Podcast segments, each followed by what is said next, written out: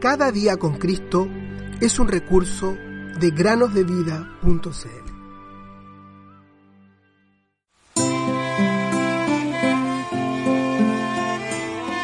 Nosotros amamos porque los amo primero.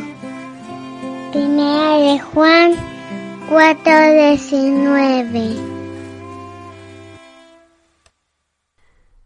Hola niños y niñas, ¿cómo están? Sean bienvenidos a una nueva meditación para finalizar esta semana. La meditación del día de hoy se llama La conquista del Calvario. Se cuenta la historia que un célebre general, justo cuando estaba cerca de un gran triunfo marcial, contempló sus tropas victoriosas sobre el campo de batalla y la huida de los pocos soldados enemigos que quedaron. En aquel instante, él exclamó a viva voz, Esta no es una victoria, es una conquista. Por lo general, muchas victorias concluyen en una conquista. Sin embargo, en esta historia, tan solo bastó una batalla para que el poder enemigo quedara completamente derrotado. Por lo tanto, victoria no expresaba la magnitud de aquel triunfo. Conquista era una palabra mucho más adecuada. Entre las muchas conquistas de la historia de la humanidad, una permanece impávida en el tope de todas, sobresaliendo. Es única en su carácter, porque fue ganada en debilidad. Es única en magnitud, porque sus consecuencias son tan vastas como el mismo universo. Es única en gloria, pues se trata del triunfo del amor divino. Ante ella, la gloria del mundo se desvanece como lo hace una estrella en el cielo cuando el sol aparece en la mañana mientras que las conquistas humanas pronto pasan al olvido y en los siglos venideros éstas no se recordarán más? Esta conquista permanecerá fresca en el corazón de aquel que dirige la adoración universal en el cielo. Esta es la conquista del Calvario. Cuando en espíritu paso por delante del Calvario y veo aquel santo, es decir, el Hijo amado de Dios, que sufrió en la cruz, me maravillo al contemplarlo elevarse por encima de la más profunda enemistad del hombre hacia él. El odio del hombre se manifestó en su mayor extensión en aquellos momentos. Pero cuando veo la gran cuestión del pecado solucionada para siempre, veo el terrorífico asalto de Satanás cayendo en eterna confusión.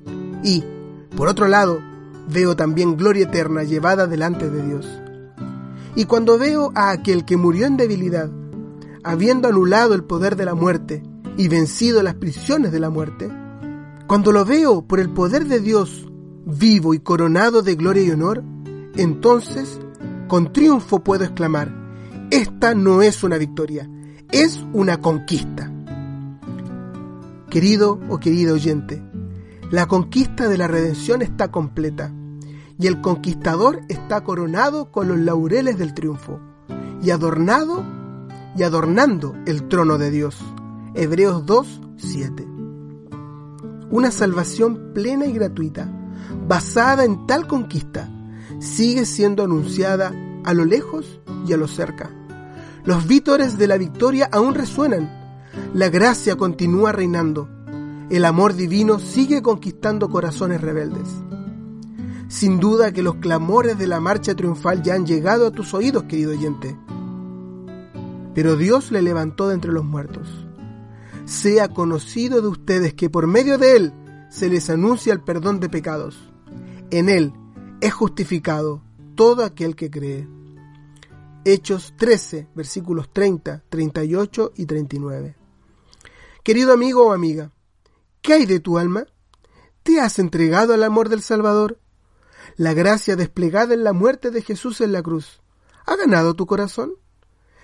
Ten por seguro que si rechazas el amor de Dios, si no te postras ante Jesús, quien es Señor de todo, ten por seguro que si tu corazón no se quebranta delante de aquel que obtuvo la conquista en el Calvario, entonces pronto el juicio, que tanto mereces, caerá sobre ti, y entonces será todo tu culpa.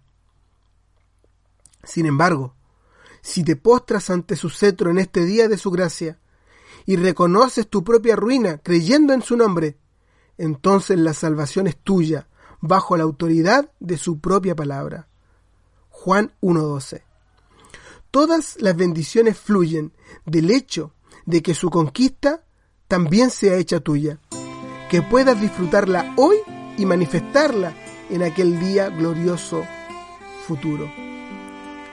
Queridos oyentes, toda la gloria es y será de Cristo por los siglos de los siglos.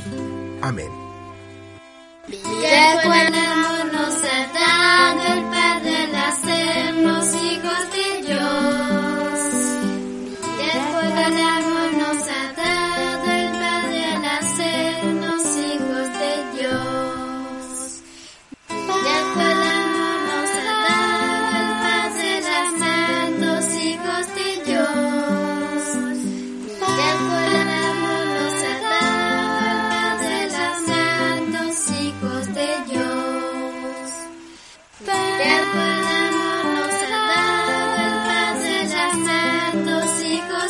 Dios.